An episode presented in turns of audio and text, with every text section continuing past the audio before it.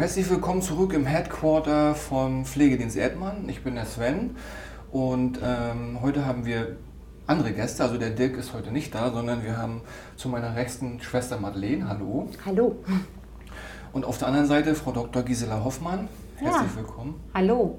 Ja, äh, bevor wir loslegen, möchte ich gerne nochmal äh, unsere Zuhörer willkommen heißen und sagen, dass wir wirklich positiv überrascht waren vom Erfolg der ersten äh, Folge und darum gibt es auch heute eine zweite. Also vielen Dank dafür.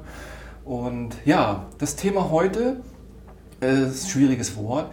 Spezialisierte ambulante Palliativversorgung. Und ja, vielleicht, Schwester Madeleine, vielleicht kannst du uns dazu mal was erzählen. Zu der spezialisierten ambulanten Palliativversorgung kann ich sagen, dass wir als Pflegedienst Erdmann Kooperationspartner sind äh, vom SAPV-Team hier in Vorpommern-Greifswald. Ähm, ja, was ist die spezialisierte ambulante Palliativversorgung? Ich glaube, da gehen wir gleich beide nochmal gemeinsam drauf ein. Ja, das machen wir. Und äh, vielleicht kann Frau Dr. Hoffmann uns nochmal kurz was zum SAPV-Team auch sagen. Ja, also SAPV, wie du das richtig gesagt hast, ist die Abkürzung für diese spezialisierte ambulante Palliativversorgung.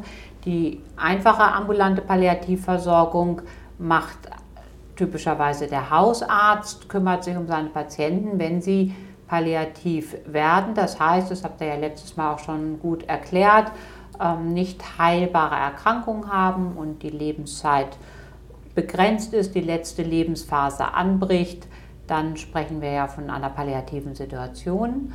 Und wenn man da spezielle Probleme hat oder eine höhere Last an Beschwerden und Symptomen, dann kann man uns als spezialisiertes Team dazu rufen und spezialisiert heißt in dem Fall, dass wir alle auch spezielle Ausbildung dafür haben. Richtig. Wir arbeiten nur mit Fachpersonal, wir haben auf Palliativpflege, Palliativversorgung spezialisierte Schwestern, die alle eine Zusatzausbildung in dem Bereich gemacht haben und auch Palliativärzte. Also jeder Arzt bei uns im Team hat einen Facharzt. Das sind typischerweise Internisten oder auch Allgemeinmediziner, können auch mal Anästhesisten sein, mit der Zusatzausbildung Palliativmedizin. Also sehr weit qualifizierte Fachleute, die dann die Patienten versorgen sollen. Und zwar, dafür steht das Wort ambulant, zu Hause.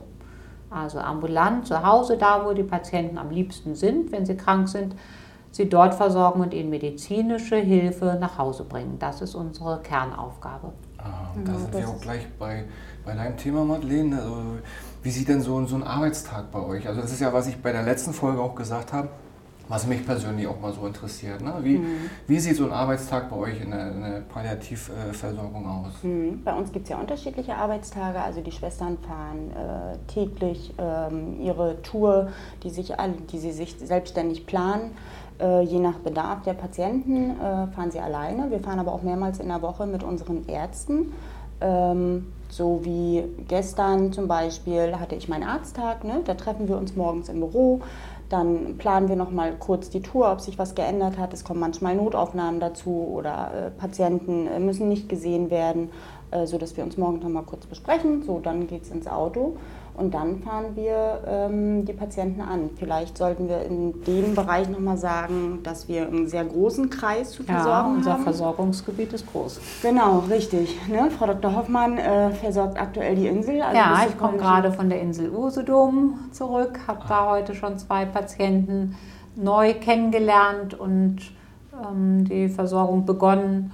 Und da fährt man gern mal bis an die polnische Grenze ran. Also auch heute war ich in Aalbeck und danach in Heringsdorf und da haben wir viele Patienten auf der Insel Usedom, aber wir mhm. versorgen natürlich auch das Gebiet hier Greifswald und Umgebung, aber auch Gützkow, Grimm, Demin, Dagun war ich diese Woche schon, genau. bis Triebsees. Ähm, das ist so unser Bereich und darüber hinausgehend in anderen Bereichen, zum Beispiel Stralsund oder Insel Rügen, macht dann das nächste Team und so sind verschiedene Teams über ganz Deutschland, hoffentlich über ganz Deutschland. Wir arbeiten daran, dass es fast alle Regionen wirklich abgedeckt sind von solchen Teams, dass egal wo ein Patient wohnt, der Not hat oder Probleme, dann eben auch medizinisch versorgt werden kann. Es gibt seit 2000 2007, glaube ich, ein Gesetz, was das eben auch sichert, den Rahmen dafür schafft, dass eben jeder, der zu Hause bleiben möchte, in so einer Situation auch zu Hause bleiben kann und dort die Versorgung kriegt, die sonst früher vielleicht nur im Krankenhaus oder in speziellen Hospizen möglich waren, dass das eben auch zu Hause möglich ist, weil Befragungen in der Bevölkerung gezeigt haben, dass, dass Patienten oder Menschen, wir alle, zum großen Teil uns wünschen, zum Lebensende Zeit zu Hause verbringen zu können und letztendlich auch zu Hause zu versterben. Mhm. Und damit das auch funktioniert, ohne Abstriche in der Lebensqualität machen zu müssen und im friedlichen Versterben, ist es ganz wichtig, dass man Leute hat, die dann auch vor Ort, da wo das Zuhause gerade ist, auch hinkommen. Und da darf es dann auch die polnische Grenze oder das flache Land der, um Demin herum oder wo auch immer sein. Du bist oft im Bereich Wolgast tätig. Genau, Wolgast und Umland, ne? genau, Fries. Mhm. Also auch die, äh, natürlich die kleineren Orte ne, versorgen, versorgen wir mit. Wir haben manchmal auch Orte und Anmeldungen, wo wir erstmal gucken müssen, wo liegt denn der Ort überhaupt, den kenne ich noch. Und neulich Nacht mussten wir über Stock und Stein, über... Durch Wald? ja, ähm, bis wir wirklich nach einer Stunde durch Fahrt durchs Dunkle zu einem Patienten kamen, mhm. der in Not war und noch am Abend unsere Hilfe brauchte, den wir früher schon mal versorgt hatten, dem es dann soweit besser ging und sich ein bisschen stabilisiert hatte, von dem wir ein halbes Jahr gar nichts gehört haben, aber dann plötzlich doch eine akute Verschlechterung war. Und dann fahren wir auch mal nachts raus mhm. und kümmern uns um unsere Patienten. Also dann sind wir auch gerade bei diesem Punkt, den ich auf meinem Tablet habe. So ein Arbeitstag kann dann für Sie auch schon mal ein bisschen äh, länger dauern, oder? Oder haben Sie Rufbereitschaft oder wie muss ich mir das vorstellen? Also ja, arbeiten in Schichten? Ja, also wir, das Kernstück unserer Tätigkeit ist natürlich diese 24 Stunden Ansprechbarkeit. Wir haben eine 24 Stunden Rufnummer, wo immer jemand erreichbar ist und das sichern wir auch natürlich dem Arbeitszeitgesetz konform mit Rufbereitschaften ab wo immer eine Pflegekraft und auch immer ein Arzt Rufdienst hat. Und die normale Arbeitszeit, auch da sind wir recht flexibel, geht wahrscheinlich, so genau wissen wir das gar nicht, ne? Ja, irgendwie also sowas zwischen 8 und 17 Uhr genau. oder so, aber ja. wir haben tatsächlich auch flexible Möglichkeiten, weil wir ja uns unseren Tag selber gestalten oder gemeinsam gestalten. Und entscheidend ist, dass wir eben unsere Arbeitszeit das Regelgeschäft machen, die Routine-Sachen, die geplant sind, mhm. abgesprochene Besuche. Wir sehen unsere Patienten meist so ein, zweimal die Woche. Und wenn es jemand schlecht geht oder er mehr Probleme hat, dann auch täglich. Aber wenn es halt der Tag zu Ende ist und manche Probleme, sage ich auch immer bei den Patienten, halten sich nicht an die Öffnungszeiten der Arztpraxen und auch nicht an die normalen Arbeitszeiten, da kann auch mal ein Problem zum Beispiel ein starker Schmerz oder ein plötzliches heftiges Erbrechen oder andere Luftnot. Nöte, Luftnot mhm. abends und nachts auftreten und dafür ist dann die Rufbereitschaft da. Und das ist heute modern natürlich über Handys geregelt, die dann zu der jeweiligen zuständigen auf dem Dienstplan stehenden Schwester oder Arzt dann die Nummer geschaltet wird, dass wir wirklich rund um die Uhr erreichbar sind, auch am Wochenende. Also ist das eben so quasi, wenn jetzt ähm, ein Klient von euch Probleme mhm. kriegt, Marlene, dann kann, hat er wahrscheinlich eine Handynummer oder irgendeine Nummer, genau, die er oder genau, die genau. auch wahrscheinlich oder auch äh, Angehörige anrufen können. Genau. Und dann machen sich immer zwei auf den Weg, eine Schwester oder ein Arzt? Wir gucken, oder? Hm, wir gucken erstmal, also wenn wir einen Patienten aufnehmen, ähm, das, das ist ja das äh, ja, sag ich mal, ähm, der fünfte Stern bei uns dran. Mhm. Ähm, wenn wir jetzt, so wie Frau Dr. Hoffmann ja vorhin bei einer Aufnahme gewesen ist, ähm, dann erstellen wir einen sogenannten Bedarfs- oder Notfallplan. Also zusätzlich zu der regulären Medikation hat der Patient bzw. die Angehörigen immer noch einen Bedarfsplan, wo gewisse Symptome aufgelistet sind, äh, die am häufigsten auftreten können, aber natürlich nicht müssen. Ne? Das ist so, wie wir vorhin schon mal gesagt haben. Starke Schmerzen, Luftnot, Übelkeit, Erbrechen, ne? Angst und Unruhe. Ähm, da sind Medikamente in der Häuslichkeit, die wir dann verordnen.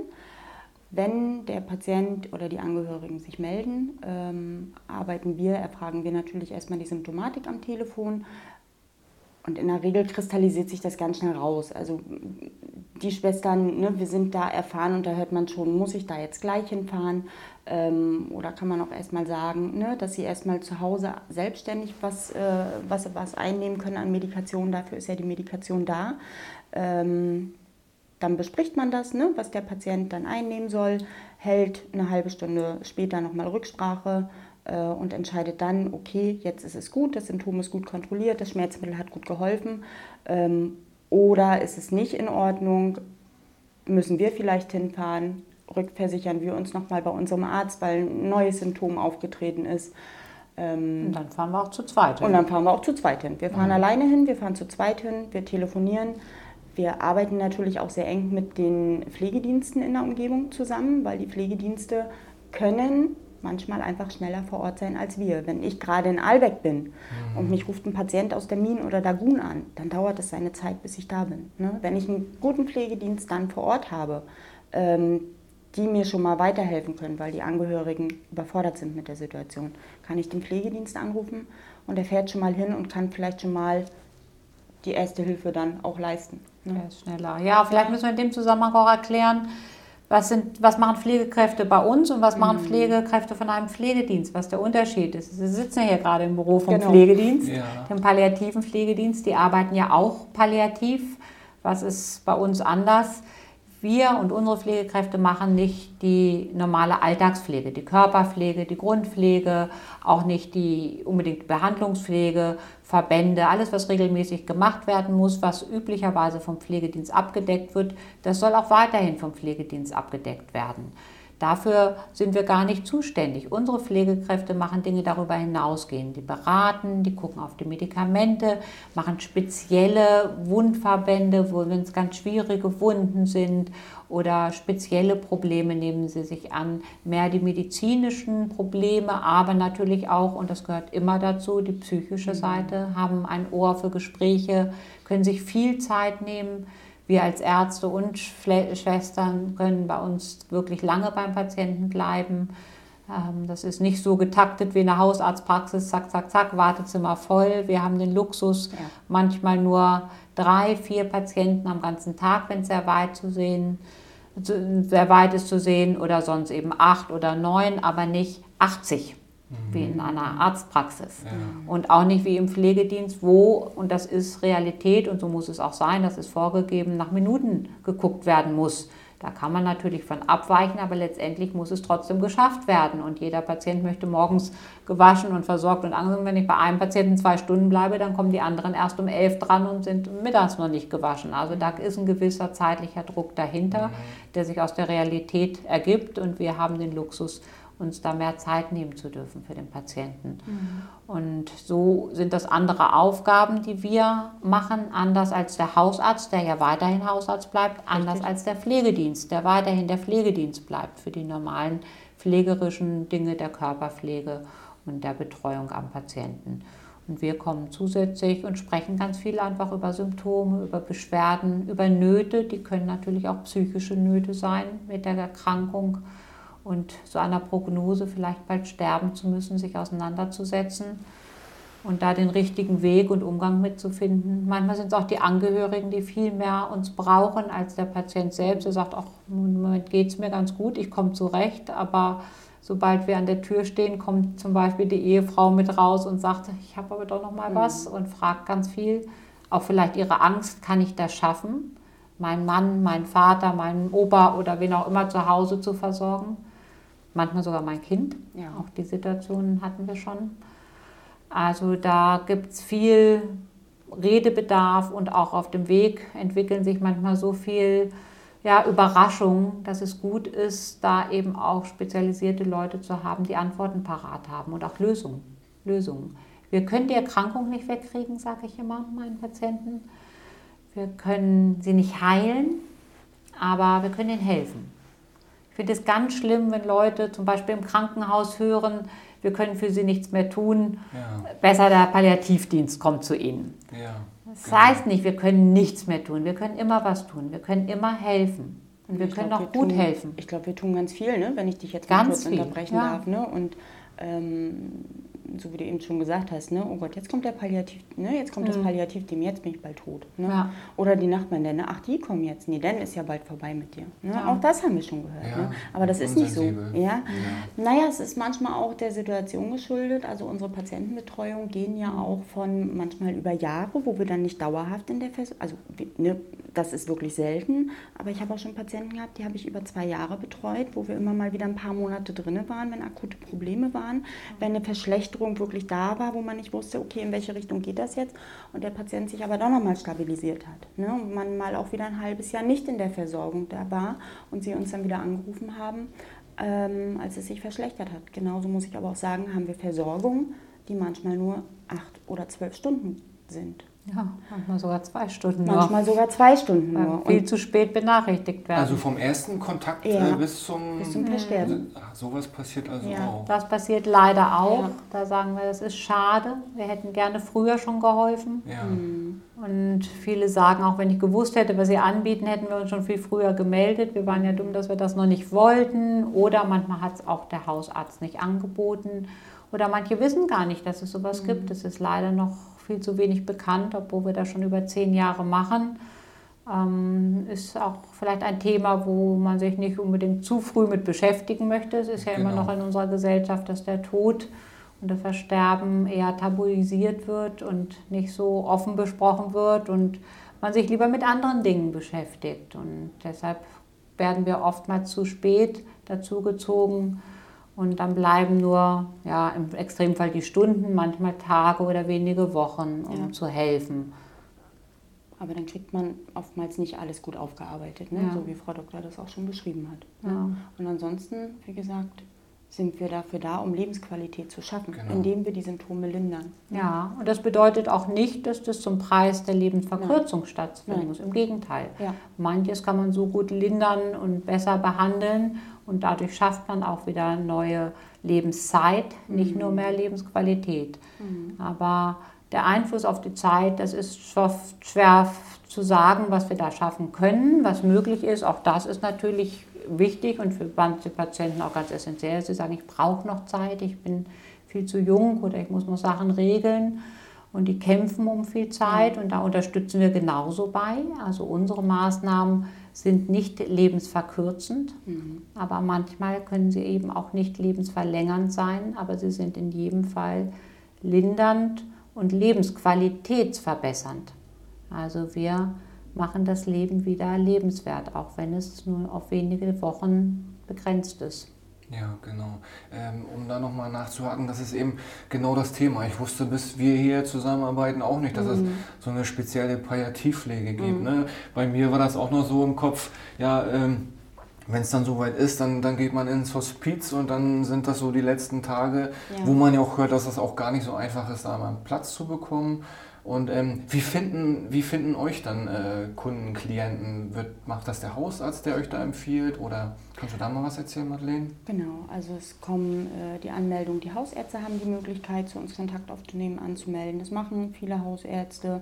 Ähm, das kann immer noch weiter verbreitet werden natürlich. Ähm, auch einige haben damit noch äh, oder kennen sich auch damit noch nicht so gut aus. Wir kriegen die Anmeldungen über die Kliniken, also über die Krankenhäuser.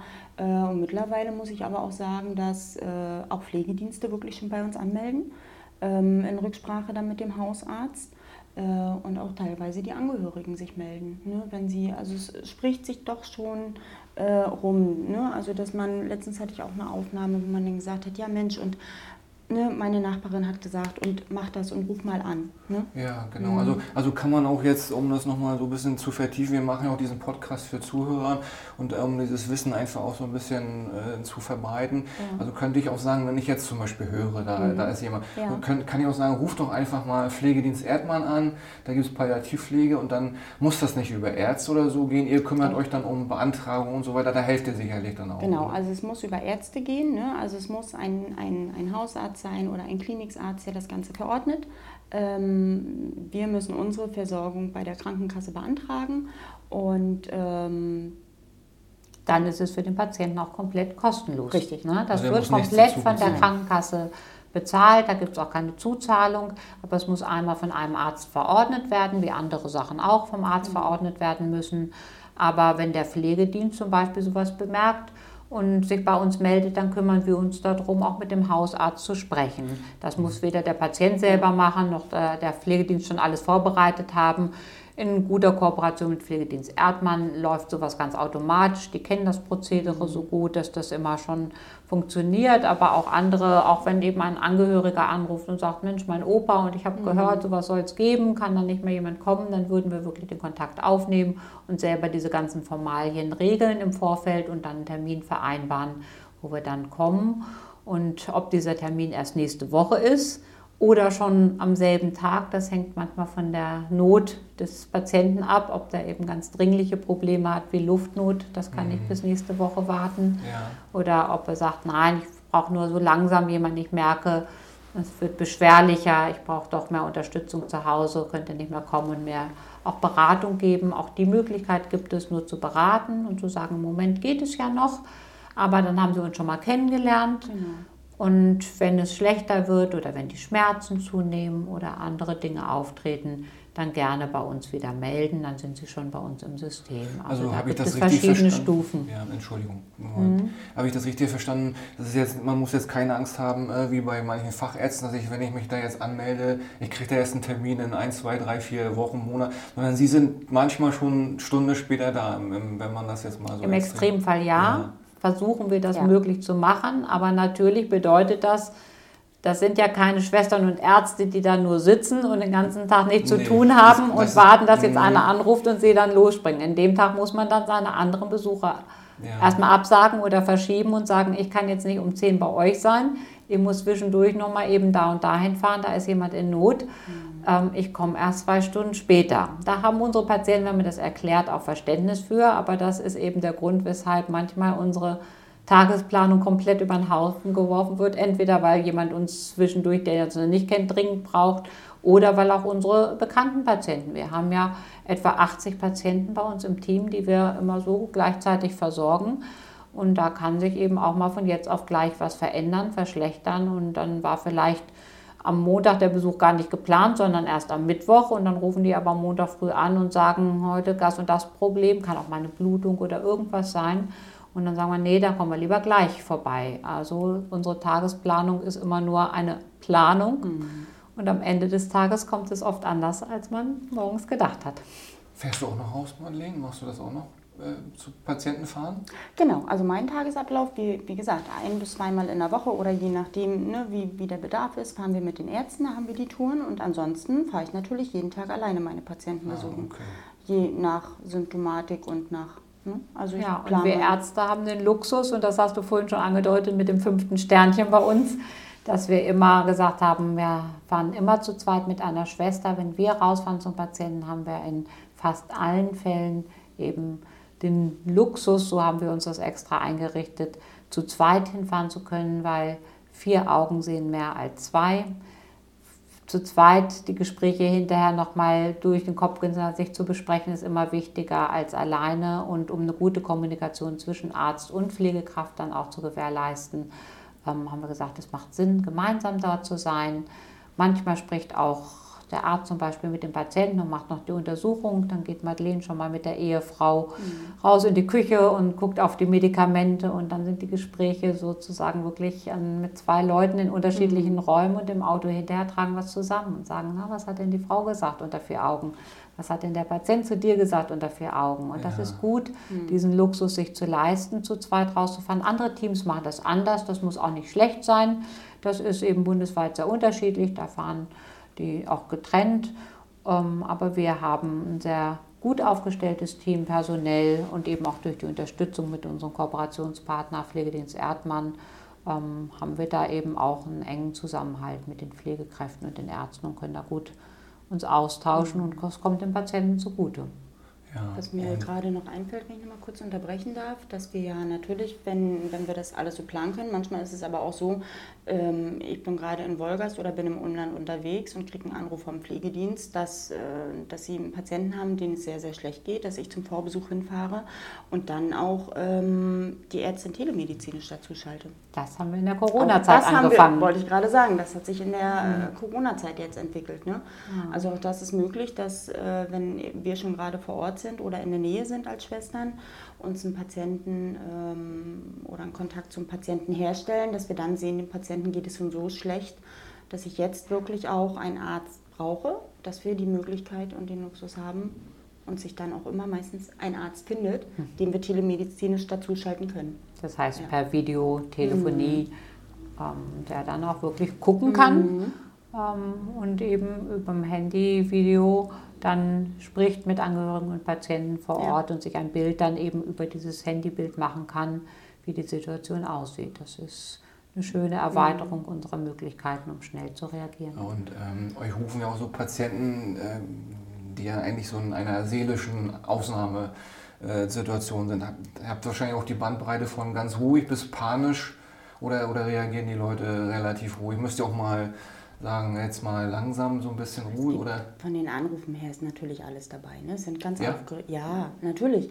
Stellen wir uns das doch selber vor, wenn Deswegen. wir in der Situation wären. Wir ja. haben medizinische Vorkenntnisse. Ne? Also wenn ich daran denke, dass, ne, dass das in meinem Freundeskreis jemand passiert, die keine medizinischen Vorkenntnisse haben, da ist Panik und der normale Werdegang wäre eigentlich die 112, den Notruf anzurufen. Ja. Ne? Aber dafür sind wir da, dass unsere Patienten, die eine chronische Erkrankung haben, ähm, die das Leben limitiert, dass sie nicht mehr immer den Notarzt rufen müssen. Ne? Natürlich gibt es auch bei unseren Patienten noch Situationen, ähm, wo der Notarzt gerufen wird und wo es auch sinnvoll ist. Ne? Oder wo es auch nochmal zu einer Krankenhauseinweisung kommt. Mhm.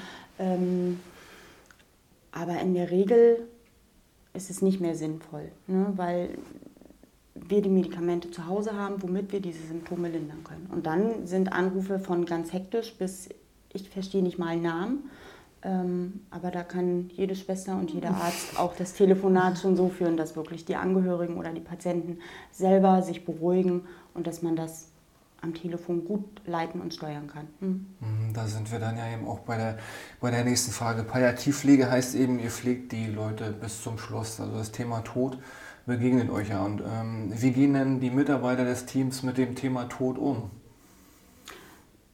Ja. Das ist ein allgegenwärtiges Thema. Ne? Ja. Also das, der, das, der Tod gehört zum Leben dazu. Also wir können darüber lachen. Ja. Bei uns ist ja. es nicht den ganzen Tag traurig. Bei uns ist auch es nicht, wenn wir bei den Hausbesuchen nee, sind. Auch bei den Hausbesuchen nicht. Patienten sagen auch, ach, das war aber nett und lustig mhm. mit ihnen. Wir scherzen auch, wir fragen auch über ne, nach dem Enkelkind, nach der Einschulung oder was es zum Mittagessen gab. Da wird über alles geredet, auch über die Landwirtschaft und was halt den Patienten bewegt. Genau. Aber natürlich auch über den Tod.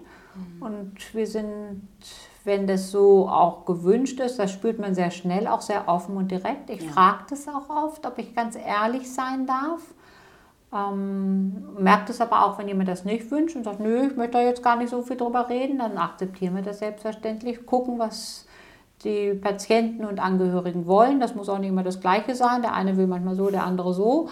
Und dann versuchen wir da in der Kommunikation drauf einzugehen, aber versuchen auch ehrlich zu sein. Und manchmal müssen wir jemanden auch da schneller hinführen, als er da schon will, mhm. wenn wir merken, es bleibt nicht viel Zeit. Mhm vielleicht nur Tage bis Wochen und er erzählt uns schon im Aufnahmegespräch, ja, und nächstes Jahr, da will ich ja noch mal eine große Reise machen und ich habe ja noch da das Haus in Dänemark und da soll ja noch umgebaut werden und da habe ich noch ganz viel vor, dann müssen wir den Patienten auch auf den Boden der Realität holen. Das machen Sie dann auch. Das ja? machen wir dann mhm. auch. Das versuchen wir behutsam.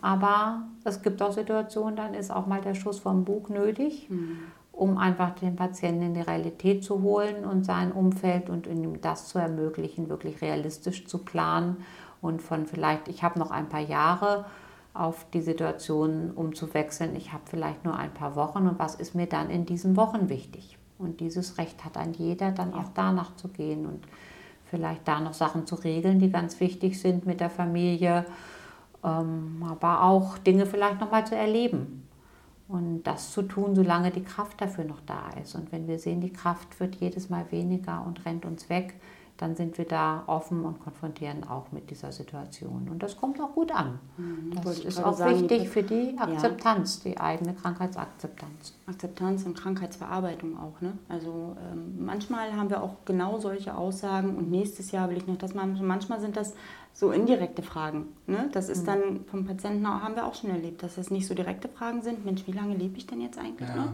Sondern dass man, dass der Patient einfach bagatellisiert, indem er dann eben sagt, na, nächstes Jahr mache ich das. Ne? Wo wir dann aber, also offen und ehrlich, muss ich sagen, das zum größten, ich habe noch keinen Patienten erlebt, der, der dafür nicht dankbar war. Ja. Und auch keine Angehörigen. Ja. Natürlich mag es in, in, es mag immer Situationen geben, wo es Schockmomente sind und wo es eine Überforderung sind. Und, ähm, aber das können wir auffangen. Ja, genau. Wir können das auffangen und wir kommen wieder, wir begleiten. Wir sind, wir sind ja, wir sind da.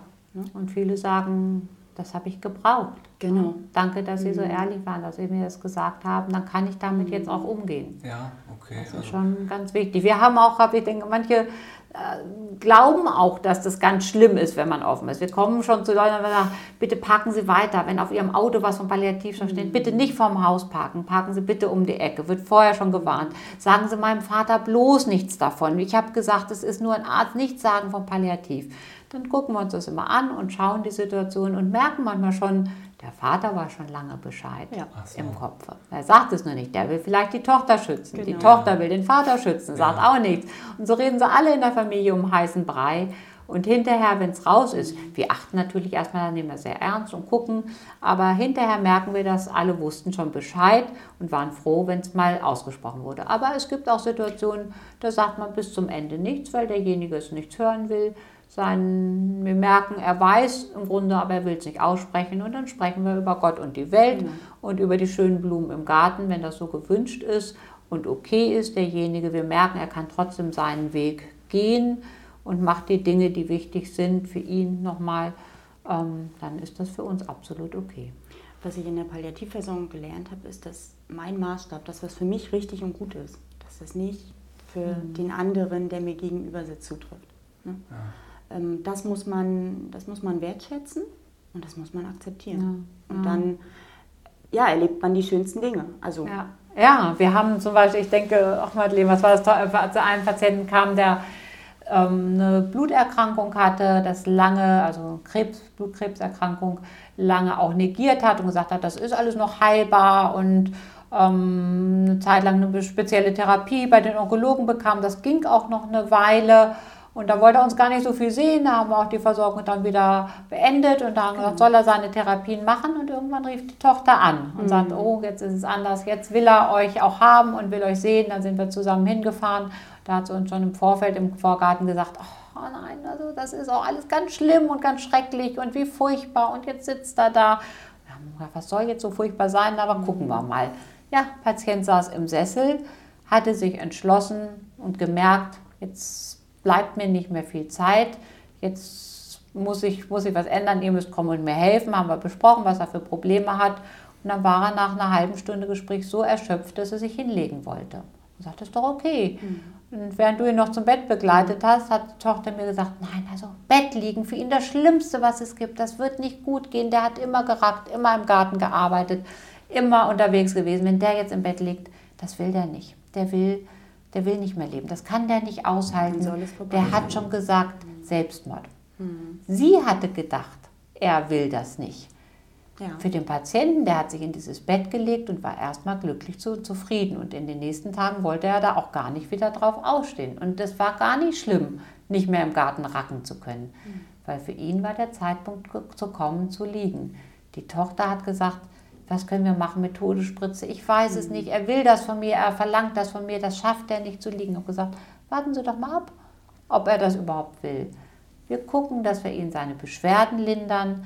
Dann ist das Liegen für gar, gar nicht so schlimm, wie Sie immer dachten. Mhm. Tja, und vom ersten Gespräch über Todesspritze und assistierten Suizid und all diesen Dingen wurde es plötzlich ein, ach, dann kann ich ja meine letzten Tage auch noch genießen.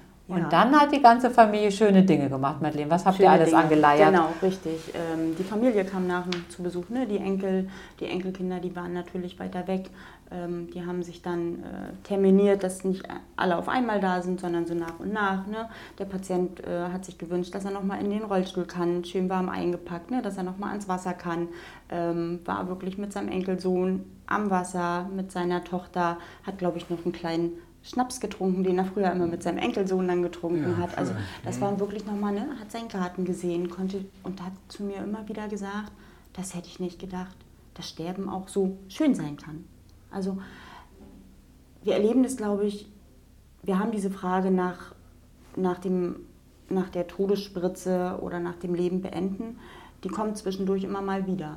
Ähm, ich glaube, manchmal ist es auch einfach Angst vor dem Sterben, weil es auch teilweise ja wirklich immer noch ein Tabuthema ist ja. in unserer Gesellschaft.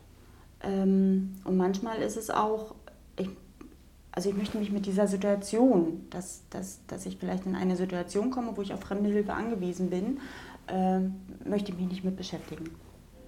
Ja, kann ich bestätigen. Mache ich es mhm. zum Beispiel, äh, handle ich auch so. Ne? Mhm. Also ich schiebe dieses Thema weit, weit weg von mir. Und dazu, wenn sobald also, der ja. Gedanke daran kommt, ja. dann ist das unangenehm und äh, nee, das, das mache ich nicht. Und aber mhm. ja, das ist natürlich ein Thema, womit sich keiner gerne beschäftigt. Ja, und die Frage war ja, davon sind wir ein bisschen abgekommen, wie gehen wir da selber mit um? Wie, ja. Was nehmen wir mit nach Hause? Wie können wir selber mit diesem ständigen gegenwärtigen Thema Tod umgehen? Und wir sorgen im Team untereinander sehr für uns. Wir achten auf eine gute Stimmung. Wir reden viel zusammen. Wir versuchen auch sorgsam mit uns selbst umzugehen, zu gucken, können wir das alles schaffen und aushalten an Arbeitsbelastung, aber auch, was tut uns gut. Wir haben natürlich auch das Angebot Supervision, also dass wir uns Hilfe von außen holen. Es gibt auch manche ähm, Begleitungen, Versorgungen, die unter die Haut gehen. Und das auszusprechen, das auch mal zuzulassen, zu sagen, oh, da denke ich noch viel dran, ähm, sich da auch nochmal den Gesprächspartner zu suchen aus dem Team. Das sind eben alles Möglichkeiten, wo wir selber da auch das lernen, damit umzugehen und ja, und manchmal braucht man auch die professionelle Distanz, dass ich nicht alles an mich heranlasse, dass ich eben, ich kann nicht jedes einzelne Schicksal mit nach Hause nehmen. Wir kommen ja dazu, wo eigentlich das Schicksal schon dasteht. Ja. Wir erleben die Leute erst in dieser Phase. Wir begleiten sie nicht von Kindheit an. Das ist schon anders für einen Hausarzt zum Beispiel oder natürlich für die Familie selber und können dann in einer gegebenen Situation, wo das Leben begrenzt ist, ganz viel helfen. Und das macht es sehr viel schöner, als wenn man das Schicksalshafte, warum trifft es mich, warum habe ich jetzt so eine Diagnose, immer nur sieht, sondern einfach die gegebene Situation. Es gibt immer Leid und Tod und Leben und Tod auf der Welt und wir sind diejenigen, die an dieser Seite helfen können und das angenehm machen. Und dann eben dazu kommen, dass uns die anderen Angehörigen sagen, nö, das war nicht nötig, die Todesspritze. Es war im ja, Gegenteil nochmal richtig schöne Zeit. Und danke, dass Sie uns diese Zeit gegeben haben und möglich gemacht haben, dass wir das hier zusammen nochmal genießen konnten. Wir haben auch da Unterstützung von anderen, die ähm, ja, ehrenamtlich arbeiten. Es gibt sowas wie einen ambulanten Hospizdienst, Leute, die im Gespräch ausgebildet sind und zur psychosozialen Unterstützung dazu kommen. Und es gibt sowas wie Wünschewagen. Na, so ein, genau, ja, den kenne ich auch. Ne, auch da wird ja schon drüber gesprochen. Man liest es manchmal auch in den Medien, ne, dass sich Leute das wünschen können für einen letzten Wunsch, nochmal eine Fahrt irgendwo hin mit einem speziell ausgestatteten Rettungswagen umgebaut, ähm, wo man dann nochmal ans Meer oder zum Konzert oder zum Fußballspiel gebracht werden kann. Und die tollste Fahrt, die ich erlebt habe, das war eine Patientin von uns, die wir auch mal zusammen ja. betreut haben, erst zu Hause mit so einer ähm, ALS, also diese Erkrankung, wo die Muskeln immer schwächer werden, ähm, bis hin zur vollständigen Lähmung irgendwann. Und am Ende ist sie dann eben noch für das letzte Vierteljahr ins Hospiz gegangen mhm. und im Hospiz hat sie sich ge gesagt, ich wollte eigentlich immer noch mal nach Paris. Das schaffe ich mhm. jetzt wohl nicht mehr. Tja, und wir haben es möglich gemacht. Mit Wünschewagen ja. ging es dann nach Paris. Dann hat sie den Eiffelturm noch einmal gesehen mhm. und war noch mal in Paris. Das ist sicherlich was Außergewöhnliches. Das kann man nicht jedem Patienten bieten und das kann auch jeder nicht mehr körperlich unbedingt schaffen und ist auch gar nicht nötig. Aber entscheidend ist, mhm. dass der Wunsch, den man hat, versucht wird, ernst zu nehmen und wenn es auch möglich ist, umzusetzen. In dem Fall war es mit ganz viel Engagement, mit von vielen Seiten, auch eine Hospizschwester, die mitgefahren ist und wirklich ihre Freizeit da auch mitgenommen hat und der Patientin versorgt hat. Und die ist an dem Tag, wo auch gerade das Fußballspiel war, ähm, Deutschland gegen Frankreich und Frankreich gewonnen hat, war sie eben in Paris Ach, und ja. das Auto hatte eine blau-weiß-rote Farbgebung und ja. die dachten, das seien die französischen Nationalfarben und sind noch auf das Auto, haben da gefeiert und haben sonst wie das die mit mhm. einbezogen. Die Patientin war aber schon müde und hat da gar nicht so viel zum mitgekriegt, aber das war also mitten in eine ja, lebensfrohe Situation in Paris geraten und einfach nochmal ganz viel Lebensfreude mitgenommen. Das mhm. ist das, was unsere Aufgabe ist. Ne? Richtig. Ne? Und mit der Patientin, dazu fällt mir auch ein, mit der Patientin habe ich wirklich mal eine ganz, ganz individuelle Patientenverfügung ja. verfasst. Super, ähm, genau. Patientenverfügung äh, hört man ja immer, Vorsorgevollmacht, Patientenverfügung. Genau. Ähm, Viele der Patienten haben das, aber es gibt natürlich auch viele Vordrucke, die natürlich 0815 geschrieben sind. Man kann sie immer ähm, ergänzen mit der eigenen Erkrankung mit den eigenen Wünschen. Ähm, und mit der Patientin, die hatte um Hilfe gebeten, haben wir wirklich eine ganz, ganz individuelle Patientenverfügung fertiggestellt, äh, indem sie mir die Wünsche sagte und sei es, ich schlafe nachts immer mit Fenster offen weil sie gewusst hat, die Versorgung funktioniert bis zum Lebensende. Das wollte sie nicht zu Hause. Sie, das Hospiz war schon äh, relativ früh ein Thema. Und wenn ich mich nicht mehr äußern kann, sollen die Schwestern dort wissen, wie ich das für mich bequem und gut habe. Und das bedeutete zum Beispiel das Fenster soll auf sein oder ich trage nachts immer Socken zum Schlafen. Ne? Ich mag das Parfüm. Ja. Ne? Das, das Benutze die und die Pflegeprodukte Richtig. und Körpercreme möchte gerne damit ja. an. Ja, ja. Hat, jede Woche kam der Friseur. Hm. Das war ja ganz wichtig. Hm. Die hat bis zum Ende die Haare sich immer schick machen lassen und färben. Das waren alles Dinge, die ihr hm. wichtig waren. Und sowas hat sie da reingeschrieben in eine Patientenverfügung. Also das zeigt eben auch, wenn ich pflegebedürftig werde und mich vielleicht auch nicht mehr äußern kann, ich kann es vorher schriftlich festhalten, ja, dass, ja. dass trotzdem, dass ich weiterhin mein Parfüm habe, ne? dass weiterhin der Friseur jede Woche kommt oder dass mir Socken angezogen werden. Ja. Das sind jetzt zum Beispiele. Ne? Oder dass der Fernseher, sag ich mal, von 21 bis 22 Uhr ARD angemacht wird. Ne? Es geht ich, nicht immer nur um Geräte abstellen. Richtig ähm, ja, man mhm. darf sich eben Dinge, die einem wichtig sind, Patientenverfügung heißt ja seine Wünsche angeben und sagen, was einem an Lebensende ja. wichtig ist. Und ja.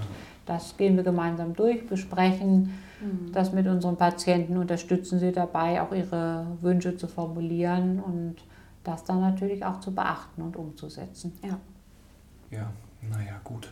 Oh, wir sind schon bei 41 Minuten. Wir sind fast durch.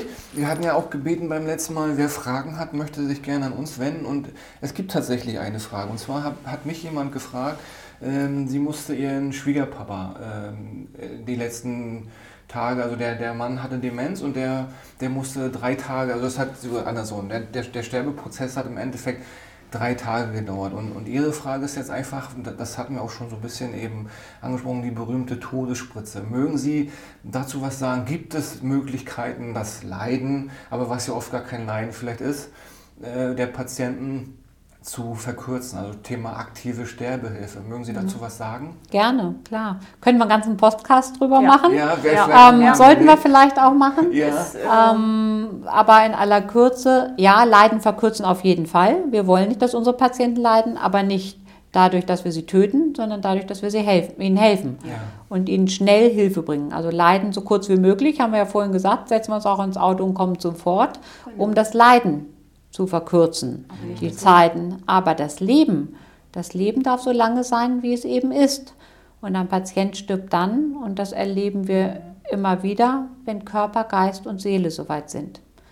Und wenn ich die Todesspritze hätte und sie geben dürfte, würde ich sie schon deshalb nicht geben wollen, weil ich ja gar nicht weiß, wann Körper, Geist und Seele ja. soweit fertig sind. Und wenn ich sage, wir treffen uns nächsten Mittwoch um 12 Uhr und dann ist es soweit, dann kommt mir das vor, wie eine Vergewaltigung des Körpers, Geist und Seele, der vielleicht nicht so weit ist. Und wenn mir der Patient sagt, im Geist, heute bin ich aber so weit, ich will es, tja, dieser eine Patient sagte auch, heute darf es gerne so sein. Ja. Und wenn es dann so weit ist, dann wollen sie was ganz anderes. Und heute kann es so sein und morgen kann es so sein. Nicht jeder bleibt bei seiner Meinung. Ja. Das kann sich sehr ändern. Manchmal unter leidvollen Symptomen kann man nicht mehr gut leben aber im Grunde will man noch nicht sterben. Nur, Und wenn wir das Leiden nehmen, dann ist es plötzlich auch wieder schön zu leben und dann braucht man manchmal genau auch noch diese paar Tage oder Wochen, um Abschied zu nehmen vom Leben. Und das muss eben nicht nur der Körper, sondern auch Geist und Seele. Und oft passiert es dann im Einklang. Nicht immer, klar, gibt auch unvorhergesehene Dinge, aber da lassen wir den Patienten seinen Weg gehen in seinem Tempo und greifen nicht von außen ein. Und das ist auch nicht nötig. Was- Mussten Sie auch noch nicht oder haben Sie schon mal? Eingreifen im Sinne von lindern, Ja. oft, Mhm. aber töten ist verboten in Ja, Deutschland ja. aus gutem Grund. Ähm, wollen wir auch nicht, aber natürlich gibt es Situationen, wo wir so stark eingreifen, dass der Patient nicht mehr bei Bewusstsein ist, dass Symptome so leidvoll sein können und so für ihn so wenig zufriedenstellend gelindert werden können, dass wir den Schlaf anbieten können in allerletzten Lebensphase als für ihn Ausweg aus zum Beispiel einer starken Unruhe, einer starken Angst oder irgendwie einer Last, die er hat, dann kann man auch schlafen. Und den Rest, der kommt, wenn er soweit ist. Ich möchte dazu noch ganz kurz ergänzen, da die Frage ja jetzt auch äh, von der Angehörigen gekommen ist. Ähm, manchmal ist es auch für die Angehörigen einfach schwer auszuhalten. Ja. Natürlich verändert sich der Körper und natürlich gibt es, verändert sich der Mensch in einer Sterbesituation. Er verändert sich äußerlich, die Atmung verändert sich, ähm, er, ne? also es verändert sich alles und mh, Manchmal höre ich auch in den Hausbesuchen, ach wenn es doch jetzt nur, wenn das Leiden doch jetzt nur zu Ende ist, sehe aber einen Patienten im Bett liegend, völlig symptomfrei, ruhig schlafen, entspannt, keine Schmerzen, keine Luftnot, ne? keine Angst, Ja, keine der Unruhe. nicht leidet. Es, der nicht leidet. Ne? Es ist dann ähm, manchmal ein Leiden für die Angehörigen, natürlich, weil sie einen geliebten Menschen verlieren. Ja. Ne? Aber das kann man in Gesprächen gut, auf, gut aufarbeiten. Ah, okay. ja, Mhm. So, dann äh, sind wir jetzt mit durch. Möchtet ihr, Sie noch irgendwas, äh, ist Ihnen noch was wichtig, was Sie gerne loswerden wollen? Ich ich glaub, glaube, wir haben ganz viel gequatscht, Ich oder? glaube, wir, haben- ich glaub, wir haben ganz viel erzählt ich glaube, wir haben auch äh, gut dargestellt, was wir jeden Tag leben. ne? Dass wir, dass wir leben Mhm. und äh, dass auch unsere, unsere Patienten aktiv im Leben sind. Ja. Und dass wir Ist das denn verständlich gewesen? Das ist ja viel Das, also, wichtiger. ich habe ja äh, heute recht wenig gesagt, äh, Ah. sonst war ja mein Redeanteil höher, aber das lag einfach daran, weil ich wirklich gebannt zugehört habe. Also ich fand es wirklich sehr spannend. Mhm. Ich möchte gerne noch was sagen, liebe Zuhörer. Ich möchte einfach sagen, denkt doch mal über den Tod nach, im positiven Sinne. Denkt über Patientenverfügung nach. Unheimlich spannendes Thema und wichtig auch. Ich kenne das ja auch, ich habe ja vorher in meiner Bank gearbeitet. Dann, dann gab es oft auch Probleme, Ja. weil dann eben die Bank sagt, nö, so können wir das nicht machen. Und dann, dann hat man natürlich Probleme. Also auch wenn dieses Thema unbequem ist und wenn man sich damit nicht auseinandersetzen möchte, aber fangt damit an.